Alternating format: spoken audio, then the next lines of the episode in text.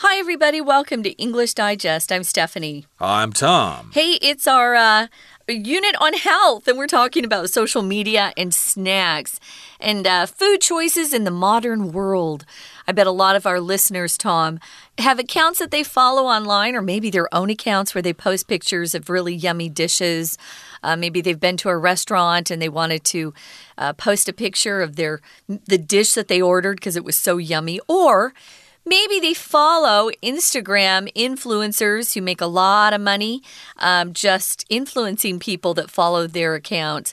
Uh, you can make a living if you're a, an important influencer online, if you have enough followers. Uh, and there are lots of people out there who are willing to be followers because it seems that most people can't go a minute without looking at their phones and they're always looking for content. And pictures of food is a good example of content. You can never take enough pictures of food or you can never take enough selfies. So uh, those uh, pictures are here for to stay. They're here to stay. And of course, if you want to make some money, hey, you could probably get on the influencer bandwagon. Uh, you can uh, join industry and probably make a ton of money yourself. So, remember last time we talked about the association between the smell of food mm -hmm. and how that gets people to buy the food, but we also talked about uh, the visuals. When mm -hmm. people see pictures of food online and stuff like that, they're tempted to eat that food, even though the food is probably not good for them. and uh, these pictures of food make us eat food that we normally wouldn't eat. And I think that's why so many people are getting overweight because, hey, those. Uh, those uh, meals just look really, really tasty, even though they're full of carbs and sugar. Yeah, they're usually better tasting than, say, a piece of fish and steamed vegetables, Ooh, which boring. is what I eat That's if I'm dull. Yeah, yeah boring. Who wants that? Yeah. I eat that on a Who diet. wants to live a long, healthy life? Yeah. so we're going to continue on today, and uh, we'll be reading day two, and then we'll be back to continue talking about social media and snacks.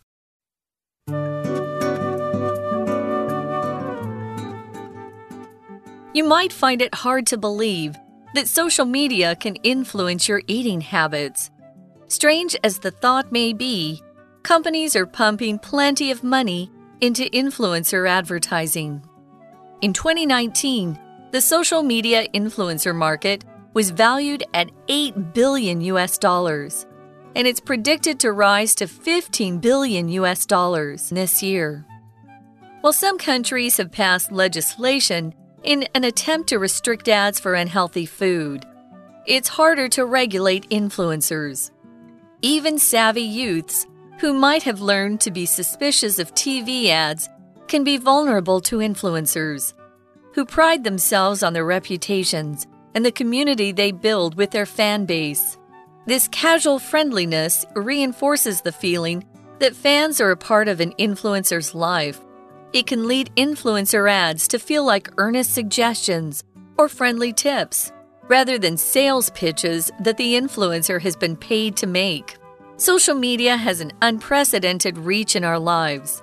However, there are ways to use its power to benefit users.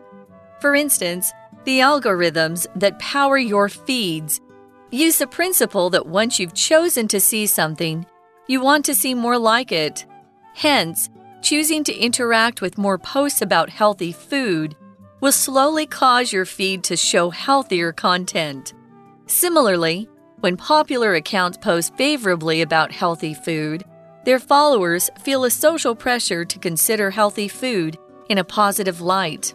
Companies wishing to market their healthy products would do well to heed the reminder that they can harness the power of influencers too. Okay, everybody, it's time for us to discuss the contents of our lesson in detail.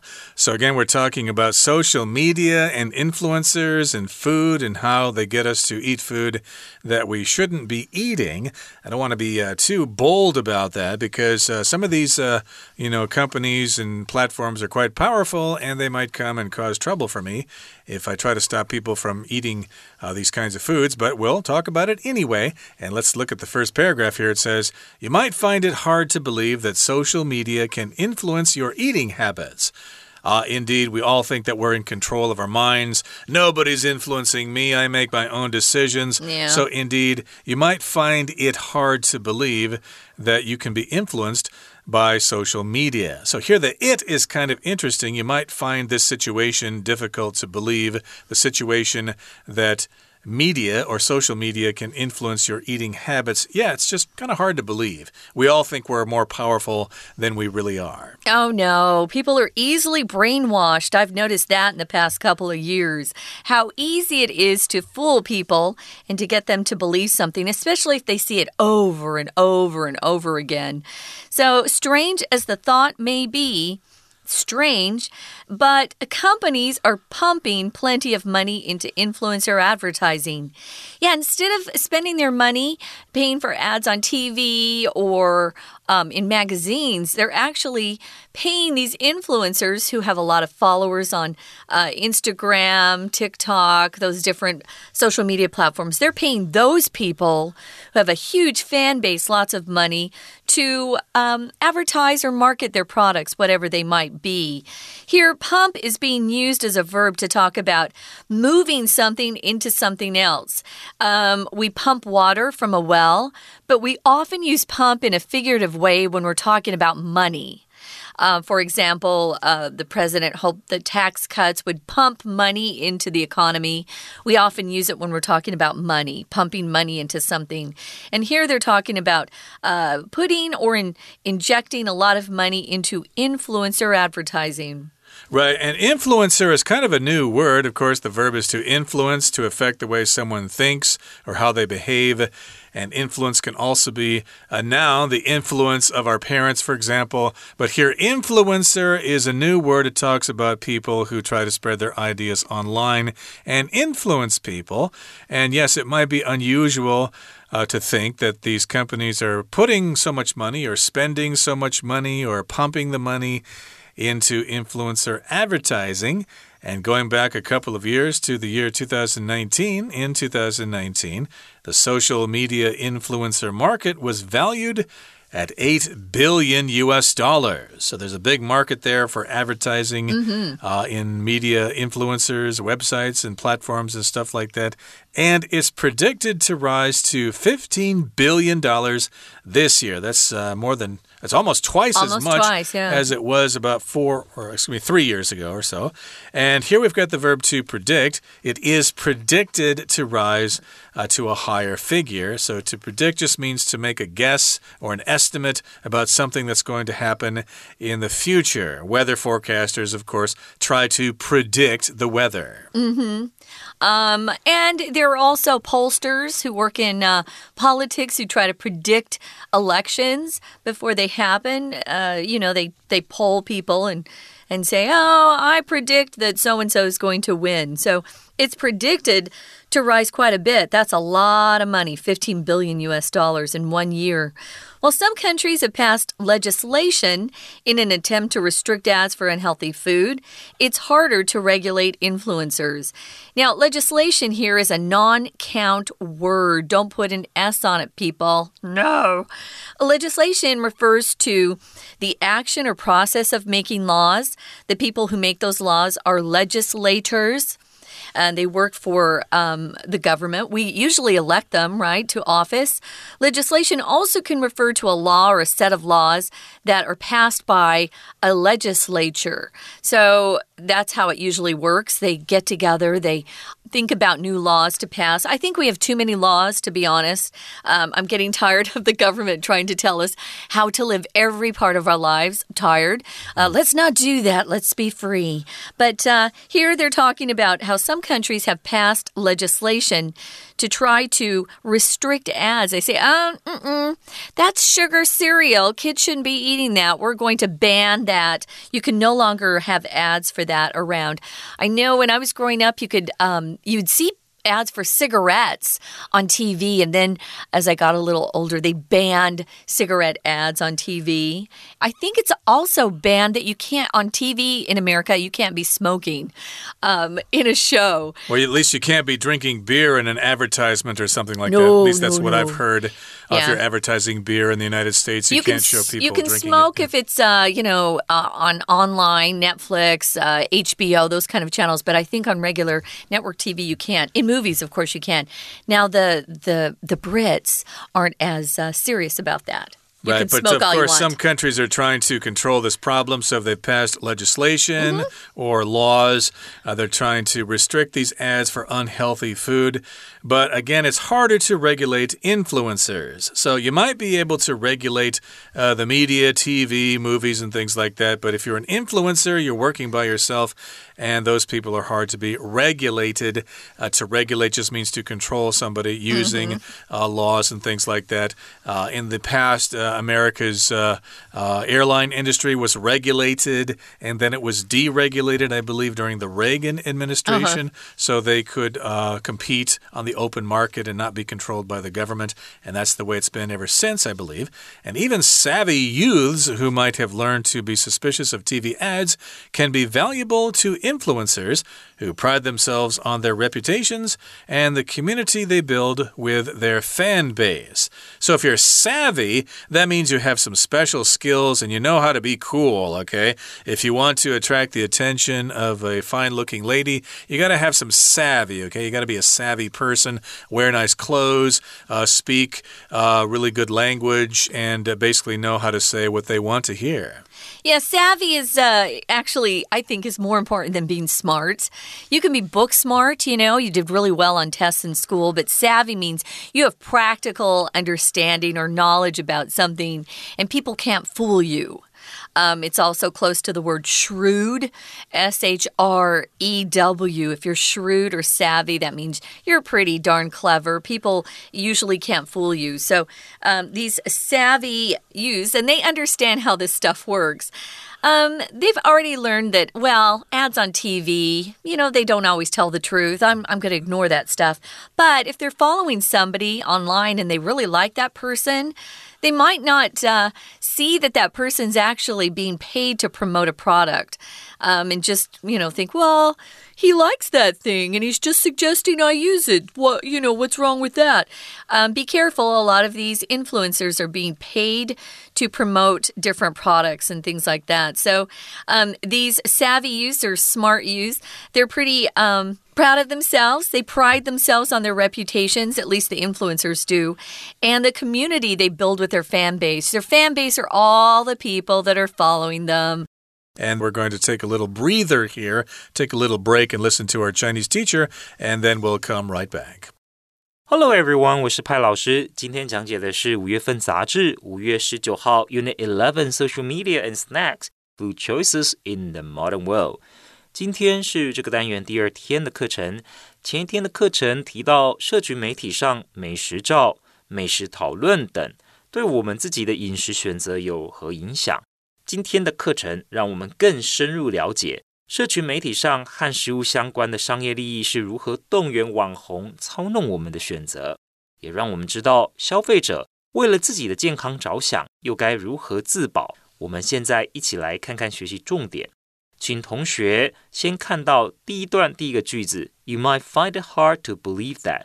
请同学注意，这里的 it 是虚受词，所代表的是后面的不定词片语 to believe that。你可能发现要相信后面这件事情很困难。再来，请看到第二句，Strange as the thought may be。请同学注意，这也是一个特殊的句型。这个呢，就是 as。though as 或者 though t h o u g h 当做虽然来解释的倒装句，他们会放形容词或副词在句首。这句话的意思就是说，虽然这样子的想法呢很奇怪。好，再来，请同学特别注意到 pumping plenty of money into influencer advertising，这里的 pump money into something。这里就是投入大量资金的意思。再来，influencer advertising 指的就是网红业配。再来，请同学看到第四个句子，While some countries have passed legislation，请同学特别注意到，我们中文常会说通过立法，通过立法，英文呢就是 pass legislation。再来，请同学看第五个句子。Even savvy youths who might have learned to be suspicious of TV ads，请同学先注意到 might have 加 pp 的用法，这就表示对过去可能性的猜测。有些青少年其实非常聪明，他们以前可能早就知道。对于电视广告要存疑，be suspicious of TV ads。所以我们知道，might 加 have 加 pp 是对过去可能性的猜测。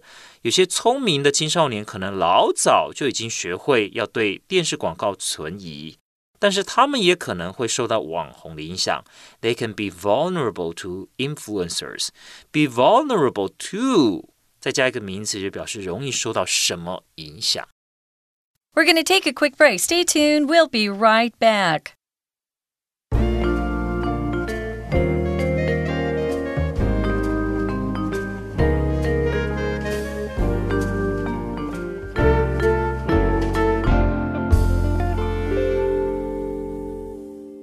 Welcome back, guys. We're talking about social media and snacks and how some of our food choices are influenced by these influencers who are pretty popular out there on social media. Now, you might be shocked to find out some of these influencers are being paid to uh, market or promote different products. Some of them, I'm sure you know, uh, famous uh, film stars, uh, TV stars, music stars also just average, everyday folks who started up an account. If they're very successful, they'll have these companies contact them and say, Hey, I noticed that you have 10,000 followers. I'd like to uh, give you this product for free if you'll promote it. Mm. Um, so that's been happening more and more. And if they're everyday average folks who aren't, you know, famous all over the world, you might not suspect that they're being paid to influence you, but they are. That's probably what you're looking for if you're posting YouTube videos or things like that. You want somebody to contact you and sponsor you and stuff like that. But again, these savvy youths have their reputations to look after, and they have this big fan base. They have lots of followers and stuff like that. So, this casual friendliness reinforces the feeling that fans are a part of an influencer's life. So, basically, I think this is trying, what this is trying to tell us is that we would not suspect these influencers influencers to be influenced by these companies. We think they're being honest and they're telling us straightforward information and they're not being controlled by big food companies. They're kind of a friendly, you've noticed. I, I have people that I follow online occasionally, and yeah, they seem like they're one of your friends. You know, you let them into your home, you watch their videos, and you think, or you look at their photos, um, and you think, oh, yeah, you know, you feel like you know them. You don't, but that's how you feel. And it reinforces the feeling that fans are a part of an influencer's life. Uh, very few of the fans that follow the influencers actually get to meet those people in real life and become real friends. Mm. Um, but it can lead influencer ads to feel like earnest suggestions or just friendly tips rather than sales pitches that the influencer has been paid to make. Yeah, so if you're earnest, you're very sincere, um, you're genuine, you're serious about what you're doing. You're not being um, lighthearted or uh, casual or even playful. You're very sincere, very earnest, you know, serious about what you're doing. So, if you're making earnest suggestions, it's kind of like, I really want to help you. Please listen to me. Um, I know some journalists, when they first start in the business, they're very earnest. And then they get kind of corrupted as time goes on. They see how the game is really played. Or politicians, maybe when they first start, they're very earnest and then they are corrupted as well. So, yeah, you might think, oh, they're just giving me really good tips, good suggestions, they're being sincere. And in actuality or in real life, they're being paid to say what they are. Yeah, I've noticed a lot of uh, people on the YouTube videos that I like to watch. Uh -huh. They'll be saying something, and then maybe two minutes into the video, they say, I'd like to take some time now to talk about my sponsor, blah, blah, blah, blah, blah. At least they're being honest about uh, that. True. Right? And then, yeah. but still, I have to question, well, are you just saying that because they're paying you to, or do you really like their website or whatever? So, uh, in any case, if I still get information from those uh, YouTube videos, I still watch them, even though there is advertising for sure. And let's move on now to the next paragraph here. It says, social media has an unprecedented reach in our lives. Now, here, unprecedented means it has not happened before, and therefore we really don't know how to deal with this thing. Uh, if you work in law, for example, sometimes if you come across a case, they'll look at precedent. You know, what was decided before, and maybe we'll base our current decision on how this was decided in the past. That means the case has precedent, it happened before. So, unprecedented means it really hasn't happened before, and social media is a new phenomenon. So, yeah, we don't really know how to deal with this because we haven't seen it before. Mm -hmm. However, there are ways to use its power to benefit users. For instance, here's an example the algorithms that power your feeds use the principle that once you've chosen to see something, you want to see more like it. A feed is just uh, the accounts that just come into your Facebook account or your Instagram account with you not having to do anything. You've selected that you want to follow certain things or maybe you've even clicked on something that you're not following because it was suggested by that, that particular app that you might like something. If you click on something, then they will give you more of those suggestions in the future. Those are your feeds. An algorithm is a, a technical term, it's just a set of steps that are followed. Um, when you're using some sort of computer process. So it's a computer process that comes with a set of steps that tells uh, that particular app or something what to give you, what to let you see. It's an algorithm. Um, those of you out there who are computer programmers can probably define that or explain that a lot better than I can. I am not a computer programmer, but algorithm is a word you see a lot when you're talking about social media apps or web pages. Um, and it, it, just determines what you're allowed to see or what you will be uh, shown. Mm -hmm. Or the advertisements they're going to send your way in the future if they know what you've been looking at. And uh, moving on here, it says, hence or therefore, choosing to interact with more posts about healthy food will slowly cause your feed to show healthier content. So, yeah, go check out some cooking websites that uh, teach us about the Mediterranean diet or things like that, which is supposed to be really good for us and it's nice and tasty. And stay away from those websites that promote, you know, pastries and candy, deep fried foods, deep fried food, and uh, high sugar content food and stuff like that. So, yeah. yes, indeed, uh, you can influence your algorithms by going to those websites that uh, tell you about healthy food. Yeah, interact with those posts, okay? Maybe leave a comment uh, on someone's posts about good food. Yes, I tried uh, avocado and broccoli and stuff like that, and black olives and uh, olive oil and stuff like that. And uh, yes, you'll probably get more advertisements for healthy food as a result. I wanted to suggest for this word hence, uh, which is an adverb, it's very formal. When I'm speaking, I won't use hence, but when I'm writing, sometimes I will. So, um, another couple of words you could use as a synonym would be consequently or therefore. Um, I use consequently when I speak more than therefore and hence. I notice that a lot of people in Taiwan love this word hence. Uh, we actually don't use it in spoken English very often. Mm if it if ever but it is kind of formal. But it just means for this reason. Um, he was a newcomer and hence he had no close friends in the area. Uh, so, yeah, if you interact with these posts, you'll just get more of the same. So, when uh, you post favorably about food, or if, if popular accounts that you follow post favorably about food, their followers feel a social pressure to consider healthy food in a positive light. So, yeah, I follow a workout, a couple of workout accounts, and they're always posting things that are healthy. Um, so I, I, get a mix of bad food accounts and then healthy accounts too. Um, like Tom said, to interact just means to do things with other people, to talk with them or hang out with them. And I wanted to mention this word content. Content can be either uh, non count or countable. Content is the things that are in something. But if you use it to talk about an article, you talk about an article's content. You don't have to say the article's contents, just content. It's the ideas or the facts or images that are in a book. Um, you often see it when you talk about the table of contents. Everything that's in that particular book, or maybe it's a long paper, that's the table of contents.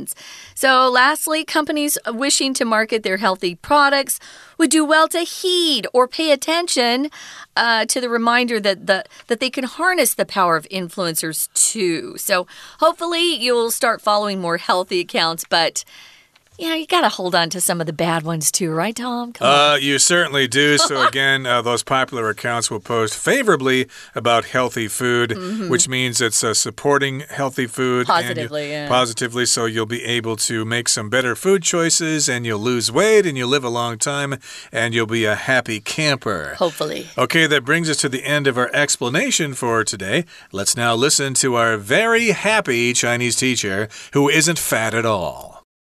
好，接着请同学看到第一段最后一个句子，第七个句子，在这边呢讲到说，率性的友善强化了粉丝是网红生活当中的一部分的感觉，这可以让网红的广告感觉像是真诚的建议 （earnest suggestions） 或者呢 friendly tips，就是像朋友跟我们分享的提点，而不是。网红被付钱以后所创造出来的行销话术，请同学注意到 sales pitches 就是我们讲的行销话术。再来，请同学看到第二段的第一句 social media 这里，这表示社群媒体在我们生活中的触及程度前所未有。这 reach 指的就是社群媒体它所可以触及到的层面，unprecedented。指的就是前所未有。再来，请同学看到第三个句子，For instance，这句子的意思是驱动讯息动态的演算法背后其实有个原则：一旦使用者选择观看了某则贴文，就表示你想看到更多的类似内容。再来第四个句子，因此呢？选择和更多健康食品的贴文互动，interact with，就是你去按赞啊，或者留言等等，你的讯息动态就会慢慢呈现更多比较健康的内容。再来，请同学看到第五个句子，Their followers feel a social pressure to consider healthy food in a positive light。这边所指的 followers。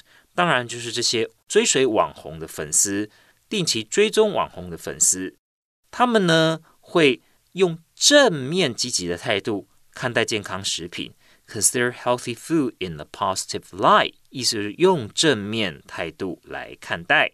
再来，请看到第六个句子，companies wishing to market their healthy products，一直到最后面，to 惊叹号结束这里，请同学把后面有一个。动词片语 harness the power of influences 画起来，就是卖健康食品的公司，如果了解网红行销这么有效，其实他们也可以去和网红合作，寻求他们的协助，来让消费者享用更多的健康食品。harness the power 就是驾驭什么力量。以上就是我们针对第二天课程所做的中文讲解，谢谢大家。That brings us to the end of our lesson for today. We sincerely wish all of you success if you're a media influencer, and we hope that you can spread the news about good food and stay away from that unhealthy food because we all want to be healthy and live a long time so we can continue to be on the internet. From all of us here at English Digest, I'm Tom. I'm Stephanie. Goodbye. Bye.